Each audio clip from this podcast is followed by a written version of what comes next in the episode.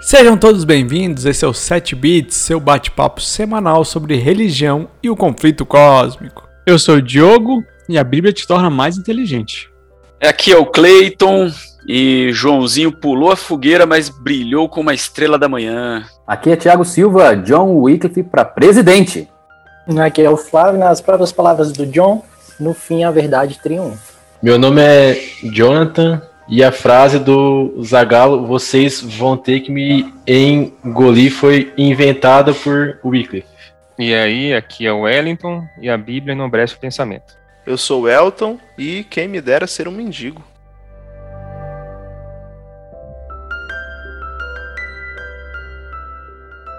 Meus irmãos, meus amigos, sejam bem-vindos a mais uma edição do nosso podcast. Hoje vamos estar lendo o quê? Qual que é o capítulo aí no seu livro, Cleito, que a gente vai ler? Como é que é o nome do capítulo aí? A luz entra na Inglaterra. Opa, acho que eu li o capítulo errado então, porque o meu é diferente.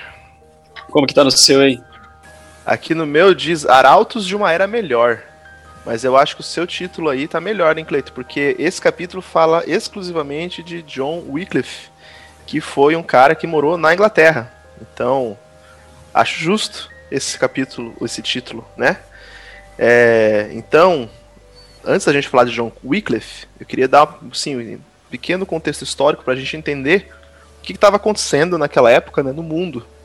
No capítulo passado a gente falou sobre os valdenses, e hoje a gente vai falar sobre John Wycliffe, que está ali um pouco depois do, do que aconteceu ali com os valdenses. Apesar dos valdenses eles é, estarem num período histórico mais longo, né?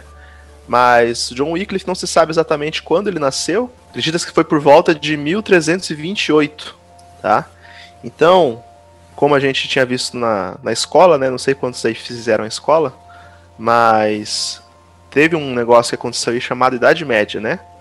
Então, a Idade Média ela começou com a queda do Império Romano do Ocidente, que estava em Roma, a capital era em Roma, e ela terminou com a queda do Império Bizantino, que era o antigo Império Romano do Oriente, capital de Constantinopla.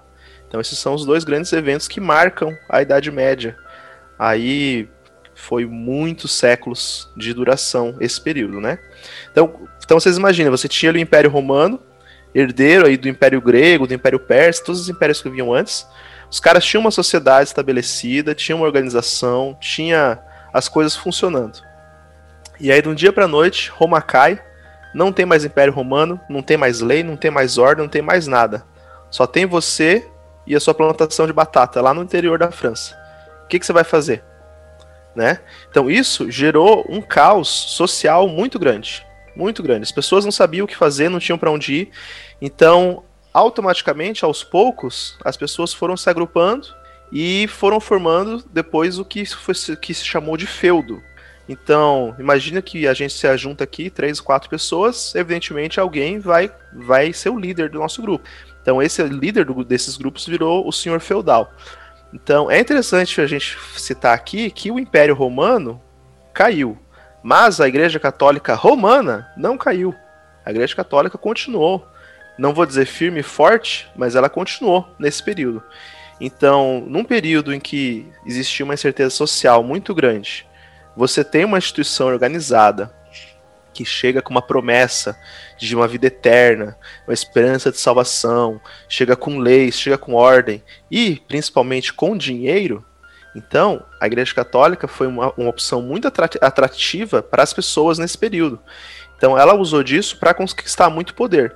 Então, muitos desses senhores feudais, eles eram também padres, bispos, pessoas influentes da Igreja Católica.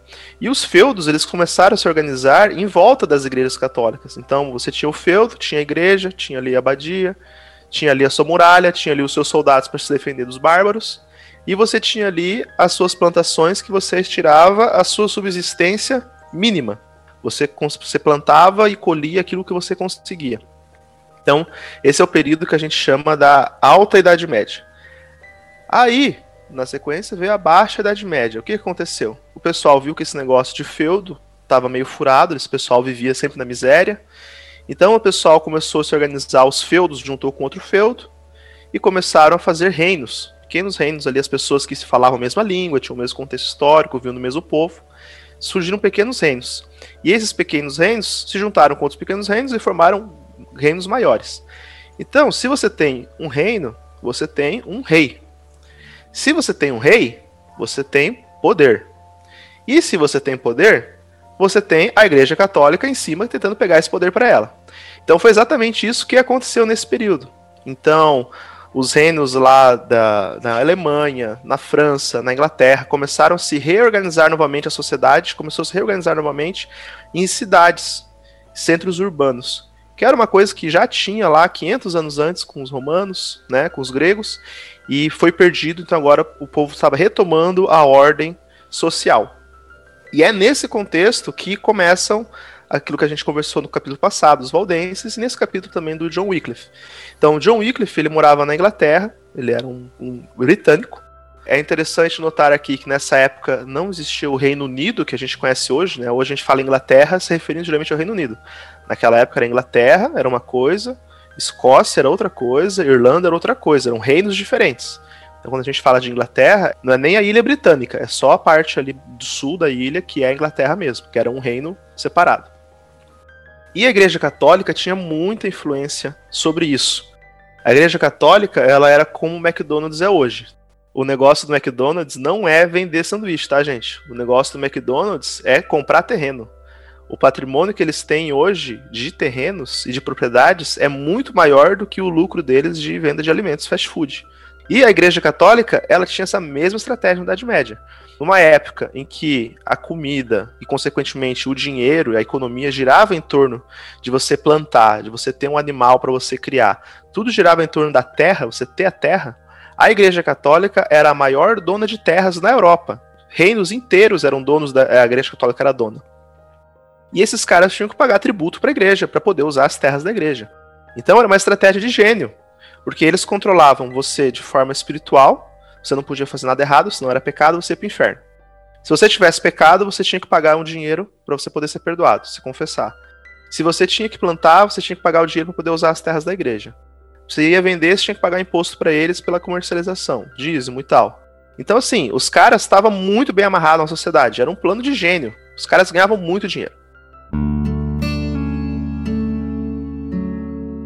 Então, o que aconteceu? Nessa época, a Inglaterra estava sujeita à Igreja Católica Romana. Todo ano eles tinham que pagar lá um tributo gigante para a Igreja Católica. Tinha que pagar tributos, e tributos, e tributos, e tributos. Isso começou a encher o saco do povo lá na Inglaterra, com razão. A Inglaterra tinha uma vantagem que eles eram uma ilha. Eram não, né? Ainda são uma ilha. Eles tinham uma certa distância do poder papal, por eles estarem um pouco mais isolados, né? A própria Roma não conseguiu 100% romanizar né, a ilha britânica. Então era um, um ambiente um pouco mais longe de Roma. Isso favoreceu um pouco esse cenário que eles estavam vivendo. Aliado a isso, tinha uma outra questão, que é o seguinte: a Igreja Católica, a sede dela era no Vaticano, que fica em Roma, na Itália, certo? Teve um, um cara francês lá, um imperador do, dos francos, que ele falou assim: não, agora a, a capital do papado não vai mais ser em Roma, vai ser aqui na França, na cidade de Avignon. E aí ele pegou o Papa e a comitiva toda dele levou para Avignon, contra a vontade do Papa, e colocou a nova, estabeleceu a nova sede do papado lá em Avignon. E aí, por um período de tempo, o Papa ficou na França, não ficou mais no Vaticano. Só que daí o que aconteceu? Surgiu um outro cara e falou assim: não, o papado tem que ser na Itália. E eu vou ser o Papa lá. E aí o cara foi eleito Papa e ele foi para o Vaticano. Só que lá em Avion, o Papa que, lá que tinha morrido e surgiu outro, veio outro no lugar dele, falou assim: não, o, o lugar do papado é aqui em Avignon. E o, e o cara lá do, lá do Vaticano falando que não, eu sou o Papa. E o outro, não, eu sou o Papa. Não, você é o anticristo. Não, você é o anticristo. E aí ficava um acusando o outro de ser o anticristo. E aí chegou uma hora que, que o negócio ficou tão doido que a igreja fez um conselho e elegeu um terceiro Papa, com a sede na cidade de Pisa. E aí, um ficava acusando o outro de ser o anticristo, um acusava o outro de ser o papa e o antipapa. Então isso estava uma bagunça. Isso durou aí por, um, acho que mais ou menos uns 30 anos, essa, essa bagunça toda. E a Inglaterra, eh, nessa época, eles também estavam em guerra com a França. Na né, Guerra dos 100 Anos, que é famosa aí, terminou com Joana d'Arc e tal, né? Mas foi uma guerra muito longa e muito, muito assim, distinta. Então, se você fala que a, a, a gente aqui, britânica, a gente aqui na- mora na Inglaterra, a gente tem que pagar tributo para a Igreja Católica.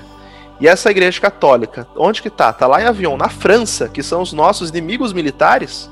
Então isso é muito complicado. Então existia uma animosidade muito grande contra a Igreja Católica por causa desses fatores. Então, nessa época também teve peste negra, que destruiu sociedade, teve revolta de camponês contra senhor feudal abusivo, contra a igreja, massacre de camponês por rei. Cara, foi uma época muito conturbada do ponto de vista social, porque a sociedade estava se reorganizando de novo nos centros urbanos, como a gente já falou. Eu só quero saber uma coisa. Tinha dois papas mesmo? Três papas? Três papas. substituir na mesma pessoa? Sim. E A Trindade. o Wycliffe ainda fala, né? Ele não- é, no livro ali, acho que tem a citação dele dizendo que Na verdade, inclusive, ele se aproveitou né, dessa situação, porque na hora que tava ferrenho a, pes- a- a- busca por ele lá, a perseguição por ele, aí surgiu esses dois papas. Não sabia do terceiro, mas o, o- pelo menos esses dois que estavam listados ali no livro. Eles começaram a brigar entre eles. Aí, quando teve essa briga entre eles, eles acabaram esquecendo um pouquinho. deixaram o, o- o Joãozinho lá, quietinho por enquanto, por um tempo. O Mas massa é que um chamava o outro de anticristo. Um deles estava mesmo- certo ou os dois, né? Eles tinham o mesmo, o mesmo poder, por assim se dizer. É, isso foi assim, Flávio. É, o Papa, lá na França, em Avignon, ele foi meio que levado contra a vontade para lá, né? O rei dos francos levou ele para lá. Pra meio que ter uma, uma influência política, né? Levar o poder lá para o reino dele. Aí, quando esse Papa morreu, a igreja falou... A igreja, do caso, assim, né? Tinha vários reinos. Então, esses reinos tinham lá os seus representantes. Então, os representantes desses vários reinos decidiram que a igreja deveria voltar para Roma. E aí votaram num papa para Roma. Só que esse papa que foi eleito em Roma, ele era um cara muito mal assim, e ele foi muito rígido com as, com as leis e com as coisas. Então, lá na França, eles elegeram um sucessor pro, pro papa francês. E aí você criou esse problema, você teve um papa em Roma, em Vaticano, e você teve um papa na França. Então, assim, os países se dividiram. Então, por exemplo, Espanha, França, Escócia, Sardenha, sul da Itália, Sicília, esses países ficaram apoiando o Papa francês. Inglaterra, Irlanda, Polônia, Hungria, Corsa e o norte da Itália ficaram apoiando o Papa italiano. Então teve essa, essa o, o cristianismo foi dividido entre aspas, né? Claro que assim, Política, né? No final das contas. era- Exatamente. Exatamente. No final é política. Política e dinheiro, né? Cada um ali tinha um interesse econômico, um interesse político. Portugal ficou no, no meio, e ali o Império Germânico também, hoje o que a gente conhece como Alemanha ali, e Holanda e, e outros países ali, era o Império Germânico, né? Também foi dividido a cada essas partes, cada parte apoiava um, um estado. E aí, para resolver esse problema, foi quando foi eleito o terceiro Papa, mas foi bem, foi durante um pouquíssimo tempo. É, eles fizeram um concílio e elegeram o terceiro Papa na cidade de Pisa. E aí foi onde ficou essa bagunça toda. E aí depois, no final das contas, um dos papas lá morreu, e aí o outro abdicou, e aí voltou tudo, e aí definiram que ia ser em Roma mesmo. Aí voltou a ter um papa só em Roma. Entendi. Era uma época que a comunicação não era tão boa, né? Então, pra cada coisa dessa se acertar, levava semanas, eh, meses, por causa de carta, né? Anos, cara, levava anos. né? Você vê no É. livro ali que o Wycliffe foi testemunhar não sei aonde, ele ficou dois anos lá testemunhando e, e- e sendo julgado. Que, eu falei, cara, né, que lerdeza um negócio desse. Hoje em dia você manda um zap e já resolve, né? Resolve, né? se fosse hoje. Desse Faz uma publicação e já é, né? Só o pessoal compartilha aí já é. É, eu sou o Papa, pronto. Já resolve, a gente tinha resolvido o problema. Cara, mas o massa é que mesmo nesse contexto todo da comunicação ser lenta e tal, o povo sabia quem que ele era e ia de acordo com as coisas que ele falava. Então, ele devia ser muito bom, cara. Ele está falando Wycliffe, ou o Papa. Os dois, É um né? sujeito. O, o Wycliffe. O sujeito oculto ficou bem oculto mesmo aí. É, não.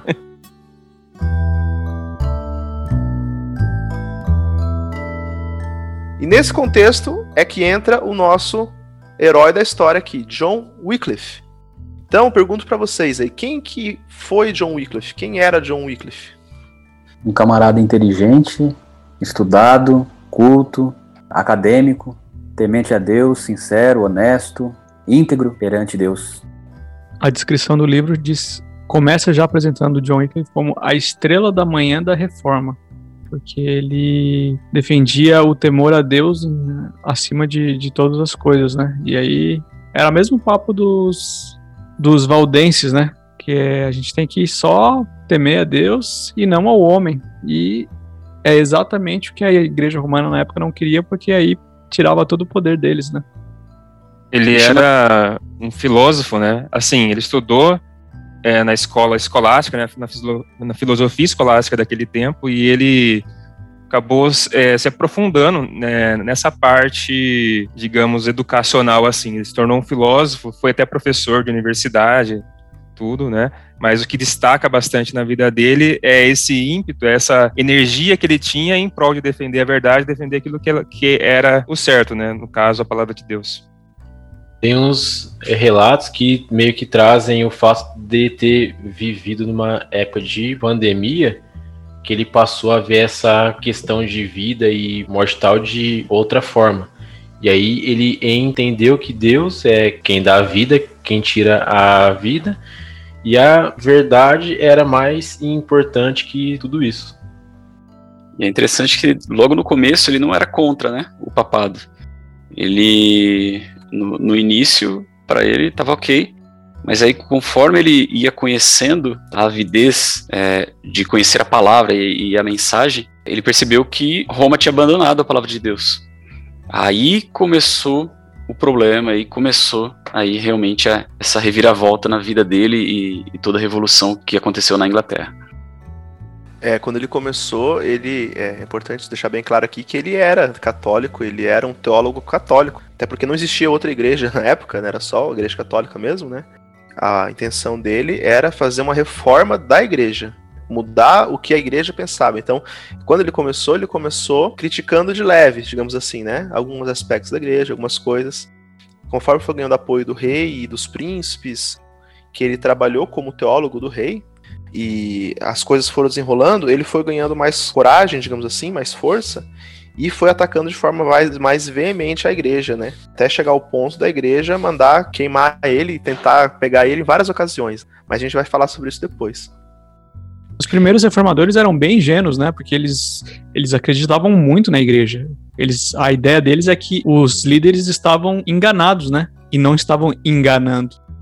Então eles queriam fazer uma reforma interna, né? E o que chama atenção também é, é, nesse ponto é isso, né?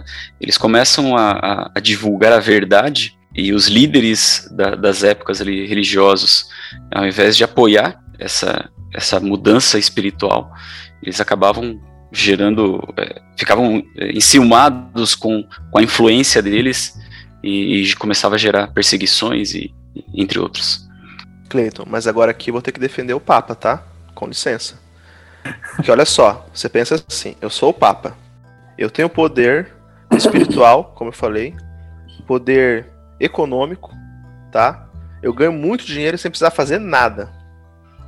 Aí chega um cara, Wycliffe, lá nos confins da Inglaterra, lá no fim do mundo, tá? E o cara chega e ele fala assim, ó: "A igreja tem que estar sujeita ao Estado, não o contrário.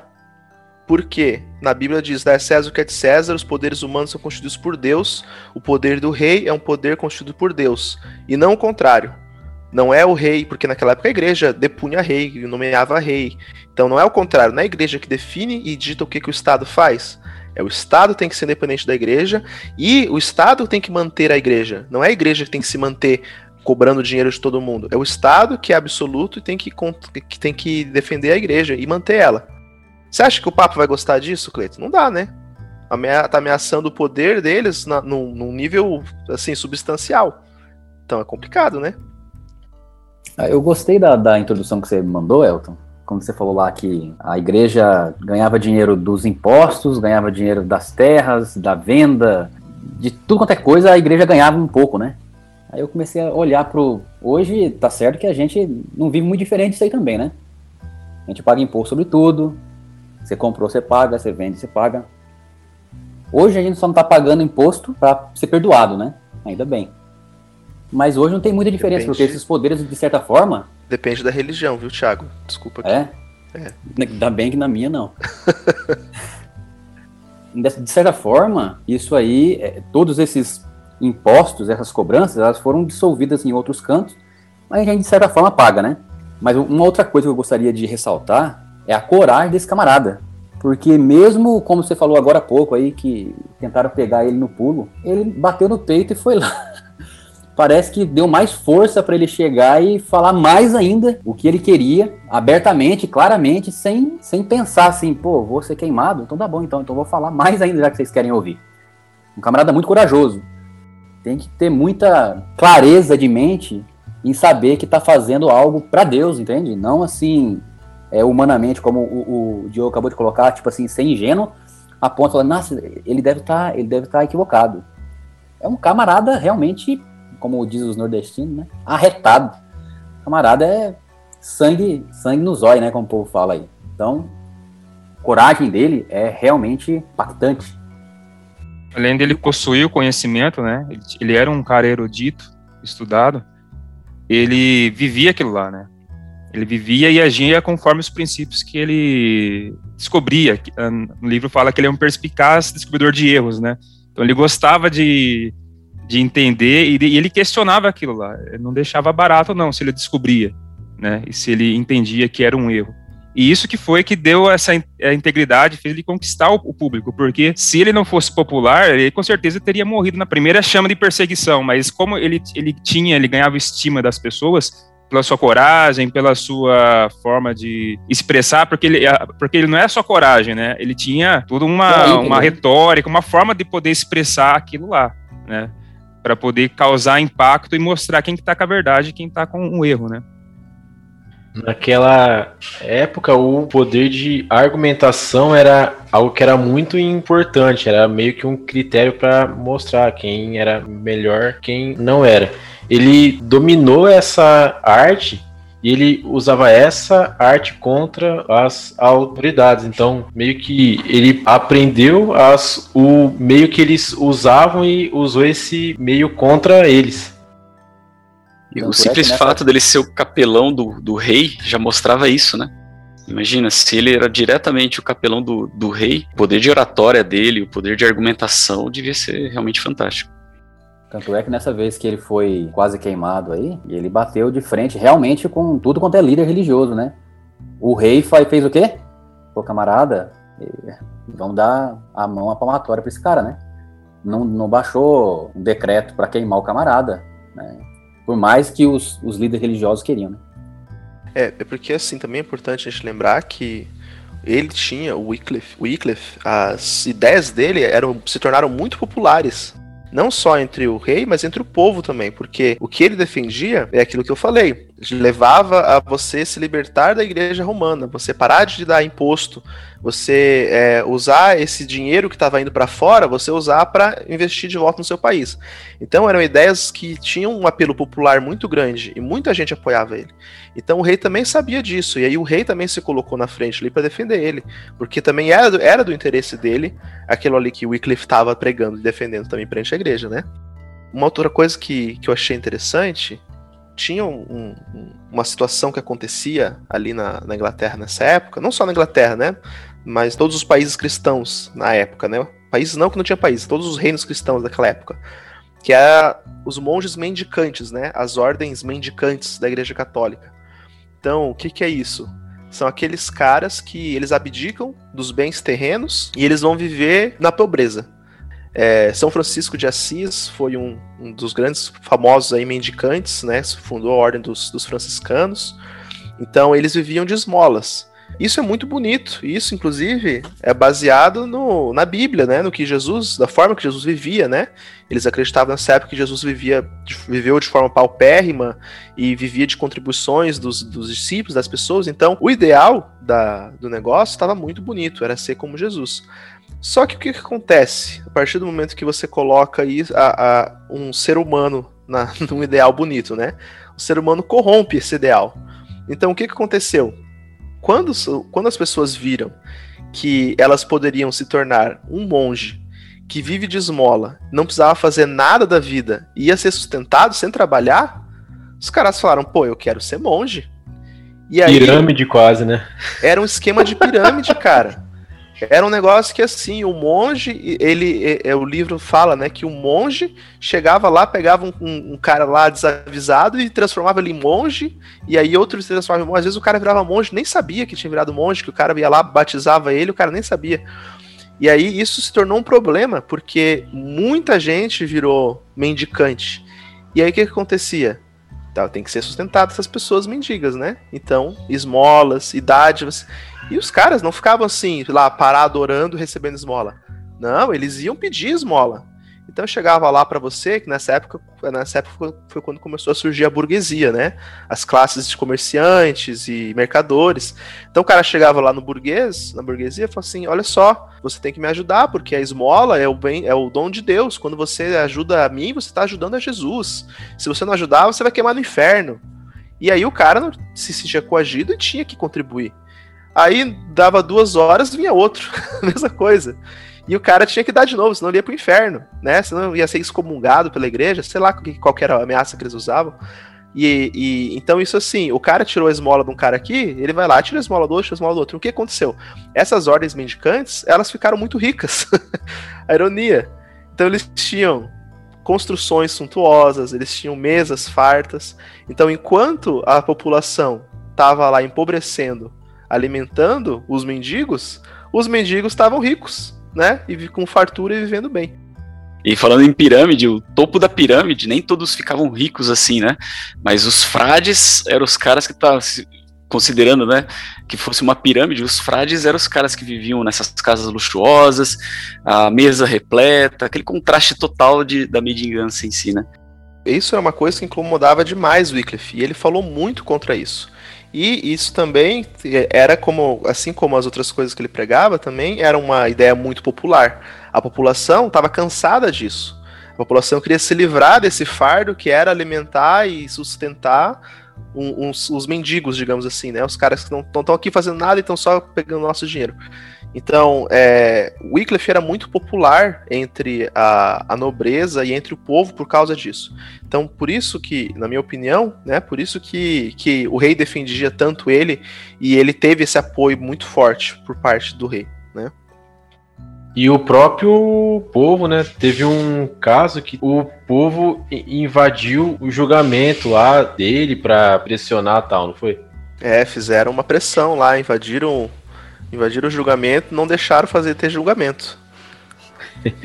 Além de mandarem dois príncipes, né?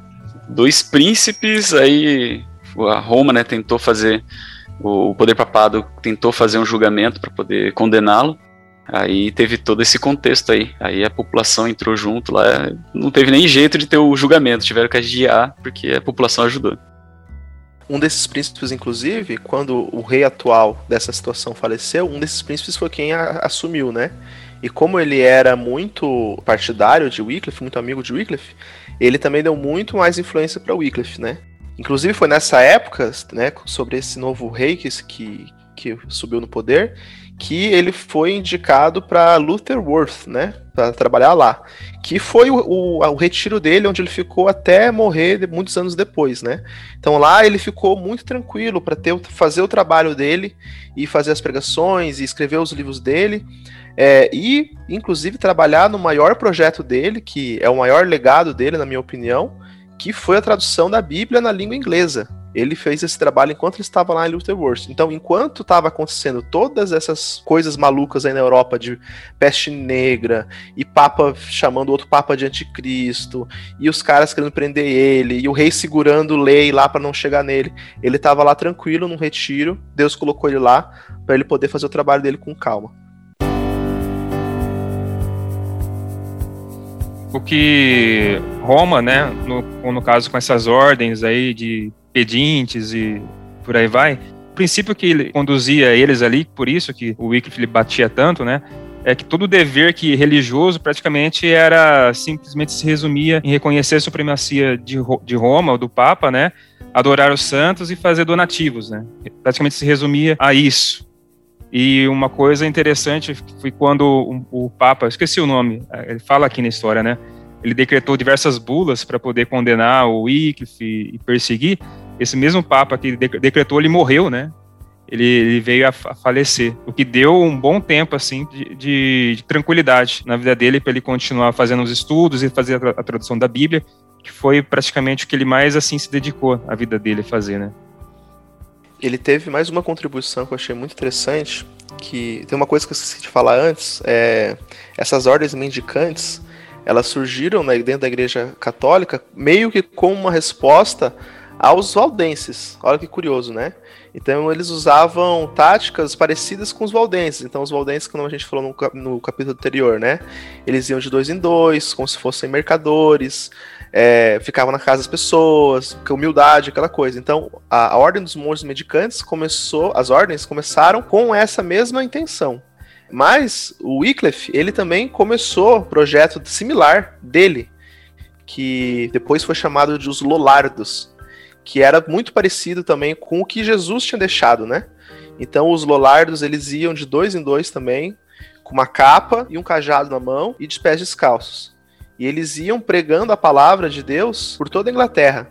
É, as duplas, né? E depois eles faziam essa, essa jornada evangelística, depois eles voltavam e saíam novamente, e isso foi um movimento iniciado por Wycliffe para levar a verdade subversivamente, digamos assim, dentro da própria região controlada pela Igreja Católica. Então achei muito interessante essa, essa, esse projeto dele.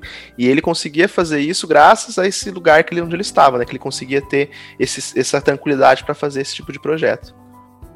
E foi nessa época também, quando Wycliffe estava lá, que ele começou a fazer a tradução da Bíblia para o idioma britânico, né, o idioma inglês, que é um bem diferente do nosso inglês que a gente tem hoje. Eu tentei ler, peguei umas imagens ali, tentei ler, não entendi nada que estava escrito lá naquele negócio. Era um inglês bem mais arcaico do que a gente tem hoje, né? Mas assim, como que funcionava naquela época?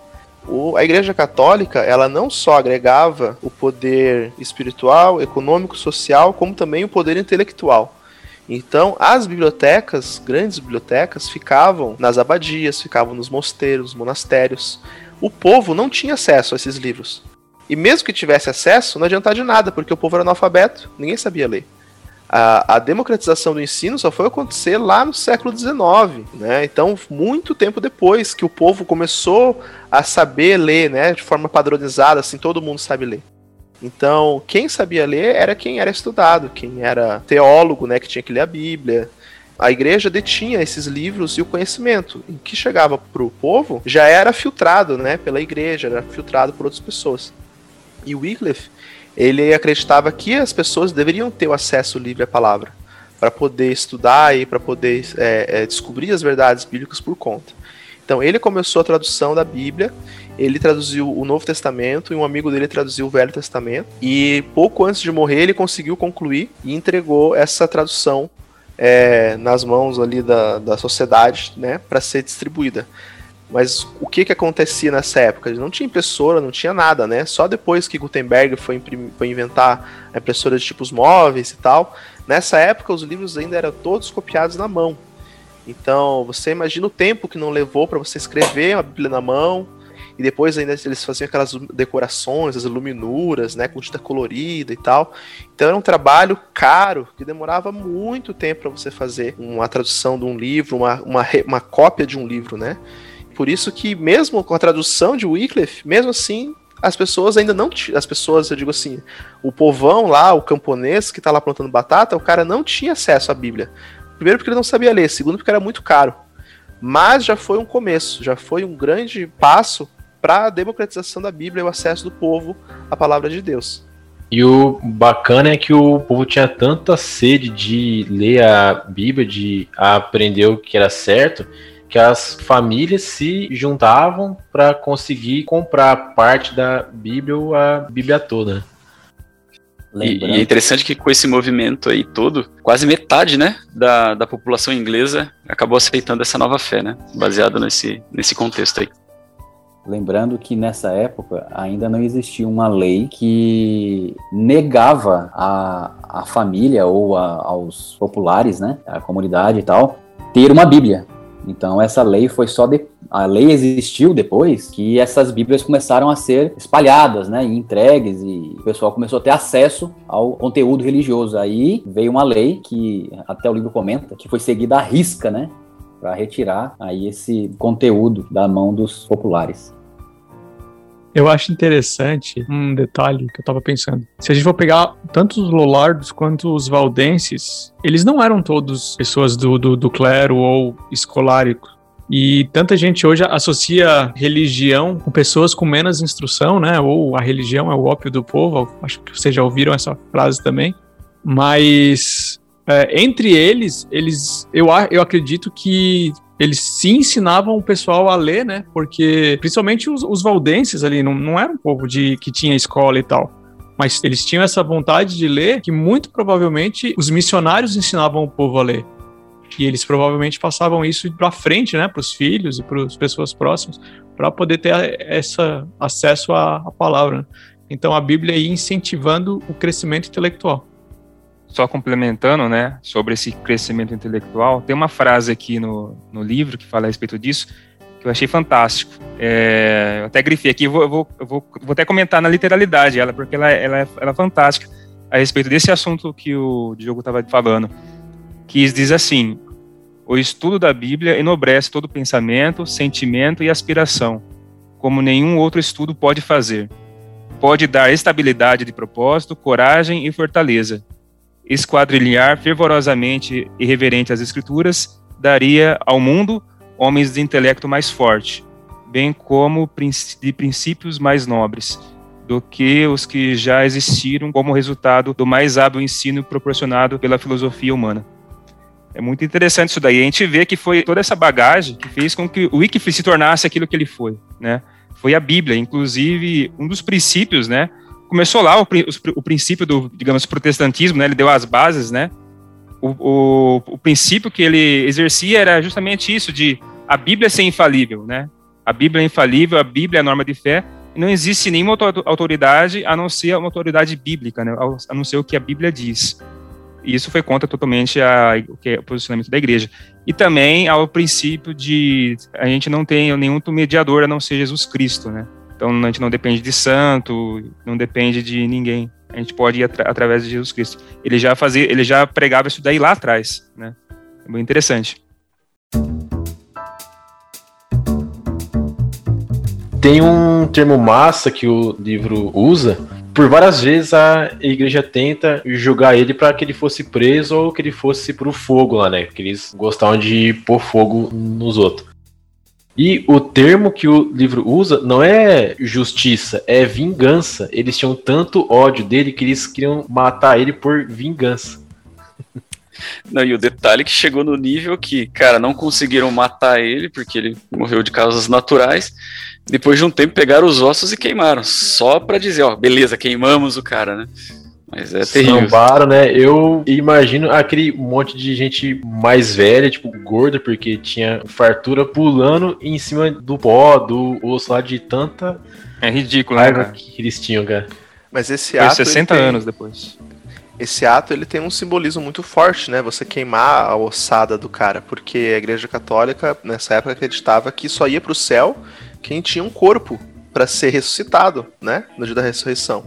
Então, quando você enterra a pessoa no caixão, os ossos e o pó da terra ali ficam ali. Então, quando você for ressuscitar no, no, no dia do, da ressurreição dos justos, Jesus lá vai pegar o, os teus ossos, vai juntar e vai ressuscitar o seu corpo. Se você queimou o osso do cara e jogou no rio, espalhou as cinzas do cara, para eles não teria como Jesus ressuscitar o cara no final, no, no, no dia do juízo. Então, não foi uma simples queimada por, por birra, por vingança. É um ato muito.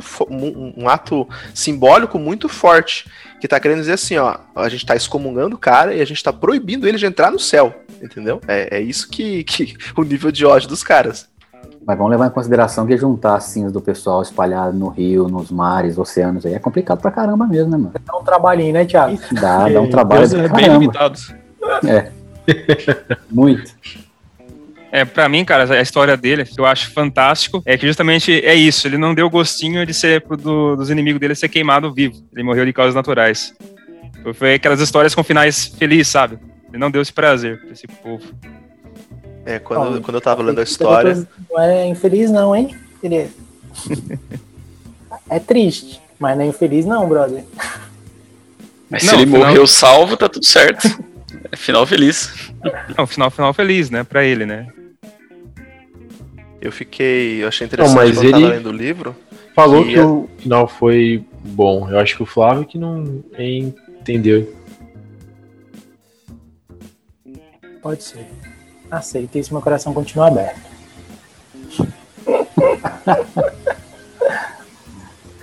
Eu achei interessante quando eu tava lendo o livro que foi indo assim, né? Ele chegou lá a, a convocação lá pro julgamento, aí o cara se safou. Chegou outra convocação do julgamento, o cara se safou. Chegou outra convocação em outro lugar, com outros caras, o cara se safou. Aí chegou a convocação pra, pra ir ser julgado em Roma, né? Aí eu falei assim, vixe, quem vai pra Roma não volta, né? É, aconteceu isso com vários apóstolos, né? Paulo mesmo. foi Paulo que o Roma, diga, não- É, foi pra Roma e não saiu de lá, né? E ele sabia disso também, e ele, no livro fala, né, que ele ficou com muito medo de ir pra Roma. E aí ele teve uma, uma paralisia, cara. E aí ele ficou tão doente que ele não pôde viajar. E aí ela tiveram que anular o julgamento e ele teve que ficar lá na casa dele, na paralisia. Nessa época ele já estava trabalhando na tradução da Bíblia, né? Mas ele não pôde ser julgado lá em, em Roma. E foi essa Mas ele mandou a paralisia- cartinha, né? Isso, mandou. Foi essa mandou. paralisia que ele morreu, não foi? Foi a causa da morte dele? Sim, mas foi no primeiro momento ele teve essa doença, paralisia, e ele não pôde viajar por causa disso. E aí, que nem o Cleito falou, ele mandou um textão lá pro Papa, né? Você mandou, mandou o verbo lá. Mas assim, o que, o que eu achei interessante é que a carta que ele escreveu é que nem a gente estava comentando antes. Não foi aquela carta de, de repúdio, né? Foi uma carta de meio que parece de aconselhamento, sabe? Tentando assim, tipo, olha, senhor Papa, estão fazendo errado aqui, na Bíblia diz isso, vamos tentar, não sei o que, tal, arrumar, né? Ele fala na carta que ele reconhece a igreja como absoluta e tal. Então, a gente vê que a ideia do cara ele não era um revolucionário, né? Ele era um cara honesto, sincero, que estava querendo mudar a realidade dele, né? A realidade da sociedade que ele vivia. Porque a sociedade só conhecia aquilo, não conhecia outra coisa. Então, para eles, aquilo era o correto. Então, ele estava tentando melhorar aquilo. E ele morreu por causa dessa, dessa paralisia depois, alguns anos mais tarde, é, por causa dessa mesma paralisia. Mas ele teve um momento que ele ficou paralisado antes e ele não pôde fazer essa viagem para Roma. Eles não tinham muita noção científica na época, mas tipo, morrer de paralisia provavelmente era uma, um AVC ou algo parecido, né? Lembra quando ele ficou doente? Uhum. Quando ele ficou doente, acamado lá, e os religiosos chegaram lá para poder, os líderes religiosos chegaram para poder falar, falar para ele assim: ó, se retrata.